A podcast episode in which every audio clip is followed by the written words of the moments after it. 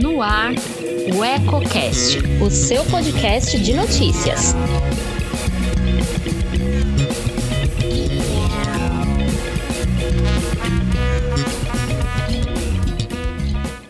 Olá, aqui é Priscila Pegatin e te convido a acompanhar agora o Eco Brasil, com as principais notícias do país e do mundo desta terça-feira, dia 7. O presidente Jair Bolsonaro confirmou que está infectado pelo novo coronavírus. O resultado positivo do exame saiu nesta terça-feira. Bolsonaro disse que está bem, mas relatou que teve febre de 38 graus, mal-estar e cansaço. O presidente revelou que tomou hidroxicloroquina, remédio que vem defendendo como tratamento para a Covid-19, mesmo sem comprovação científica eficácia para a doença. O presidente tem 65 anos e faz parte da faixa etária considerada por especialistas como grupo de risco. Durante o anúncio do resultado do exame, feito à TV TV Brasil, Bolsonaro pediu cuidado, em especial com os mais idosos e com quem tem comorbidade. Quanto aos jovens, segundo ele, a possibilidade de algo grave é próximo de zero. No entanto, dados oficiais sobre a pandemia mostram que pessoas mais jovens e mesmo aquelas sem comorbidades também podem desenvolver formas graves da doença. Mesmo defendendo cuidado com os mais velhos, Bolsonaro tem feito reuniões com ministros, alguns deles com mais de 60 anos, como o ministro da Economia Paulo Guedes diz que tem 70. O presidente também se aproximou e falou com apoiadores nos últimos dias e pode ter transmitido a doença. De acordo com a Organização Mundial da Saúde, uma pessoa infectada pode transmitir o vírus até seis dias antes de começar a apresentar sintomas. O presidente também informou que a primeira-dama, Michele Bolsonaro, realizou nesta terça-feira um exame para saber se tem o novo coronavírus. Ele não citou o resultado do teste.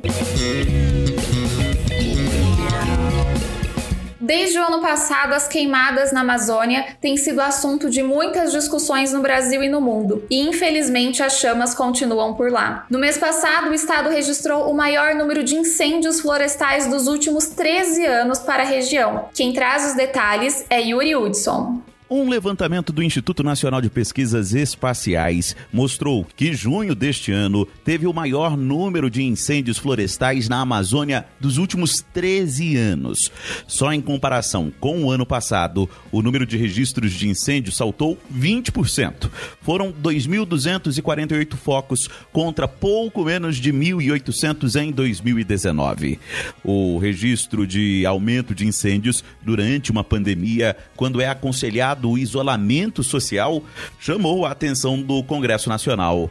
A senadora Elisiane Gama, do Cidadania, por exemplo, quer ouvir o vice-presidente da República, Hamilton Mourão, que coordena o Conselho Nacional da Amazônia, sobre o tema. Então, dessa forma, estamos apresentando um requerimento convidando o vice-presidente Hamilton Mourão para prestar esclarecimento exatamente sobre esse tema. E o convite se dá porque, desde fevereiro, tanto o Fundo da Amazônia como o combate ao desmatamento também migrou para o Conselho Nacional da Amazônia Amazônica. A senadora lembra que os próximos meses, entre agosto e outubro, sempre acontece um boom no número de incêndios na região.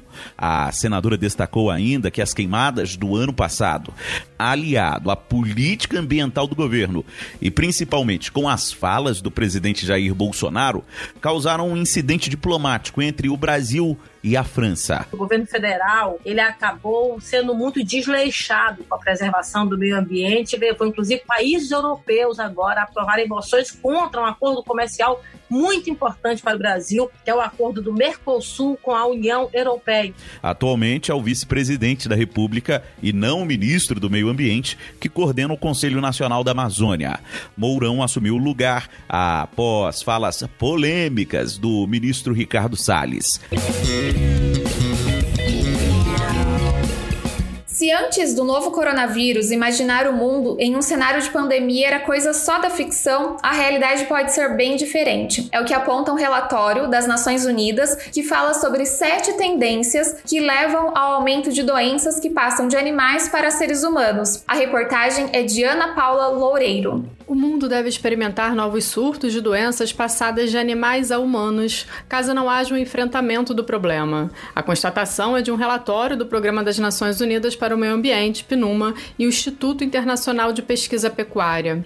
O relatório inclui 10 recomendações para evitar futuras pandemias no momento em que os países combatem a crise global gerada pela Covid-19. Segundo o documento, existem sete tendências que levam ao aumento de doenças que passam de animais para seres humanos, conhecidas como zoonóticas. Entre os principais motivos estão o uso de proteínas animais, o crescimento da agricultura intensa e insustentável e do uso e exploração da vida silvestre, além da crise climática. A Covid-19 causou mais de 500 mil mortes em todo o mundo. O vírus é, no entanto, apenas o último numa longa lista que inclui ebola, MERS, febre do Nilo Ocidental e a febre do Vale Rift. Todos os anos, cerca de 2 milhões de pessoas, principalmente em países de baixa e média rendas, morrem de doenças assim. Os mesmos surtos podem causar epidemias graves, perdas de produtividade e mortes nas populações de rebanho nos países em desenvolvimento. Um grande problema que mantém centenas de milhões de pequenos agricultores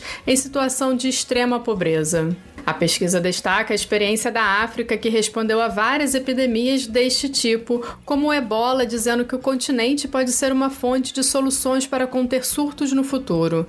A África abriga grande parte das florestas tropicais intactas restantes do mundo e também o maior crescimento de população, o que deve levar a um aumento nos encontros entre pessoas e animais selvagens. Campanha nacional de vacinação contra a gripe terminou sem que o governo alcançasse a sua meta de imunizar a população do grupo de risco. Confira os detalhes com Daniel Marques. Finalizada a campanha nacional de vacinação contra a gripe, 17 milhões de pessoas que precisavam se vacinar não foram imunizadas. O número representa 11,2% do público-alvo da campanha. A meta do governo era de alcançar ao menos 90% desse grupo. Foram alcançados 88,8%. O grupo com a menor cobertura vacinal foi de pessoas entre 55 e 59 anos de idade. Pouco mais de metade do grupo se vacinou, 55,8 86% de cobertura. 60,91% das gestantes se vacinaram. Entre crianças de até 5 anos de idade, a cobertura foi de 61,60%. Professores de escolas públicas tiveram 68,56% de cobertura vacinal.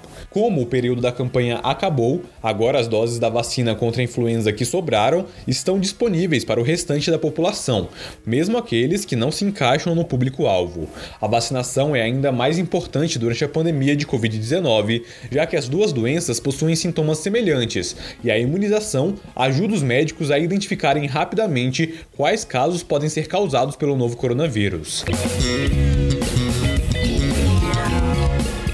Mesmo ficando mais tempo em casa, o brasileiro está consumindo menos energia quando em comparação ao ano passado, de 2019. Acompanhe com Felipe Moura o consumo de energia elétrica no Brasil caiu 4,7% entre 1 e 26 de junho, na comparação com o mesmo período do ano passado. Os dados são da Câmara de Comercialização de Energia Elétrica, a CCEE. Apesar da queda no uso de energia em relação ao ano passado, o resultado acompanha a retomada gradual das atividades econômicas no país, graças à flexibilização das medidas de distanciamento social em muitos estados. Em maio, houve houve diminuição de 10,9%. Já em abril, o recuo chegou a 12,1%. Na comparação por estados, o Rio de Janeiro teve a maior retração, de 21 de março a 26 de junho, 15%. Em seguida, vem o Espírito Santo, que registrou 13% de queda. Pará, Amapá e Maranhão são as únicas unidades da federação em que o consumo cresceu no período. O Eco Brasil fica por aqui. Esta é uma parceria com as agências Brasil 61 e Rádio Web. Nos encontramos amanhã neste mesmo horário, mas se preferir, ouça nosso podcast a qualquer hora do seu dia. Inscreva-se em nosso canal e ative as notificações para ser bem informado. Não esqueça de deixar o seu like e compartilhar com os amigos. Até mais!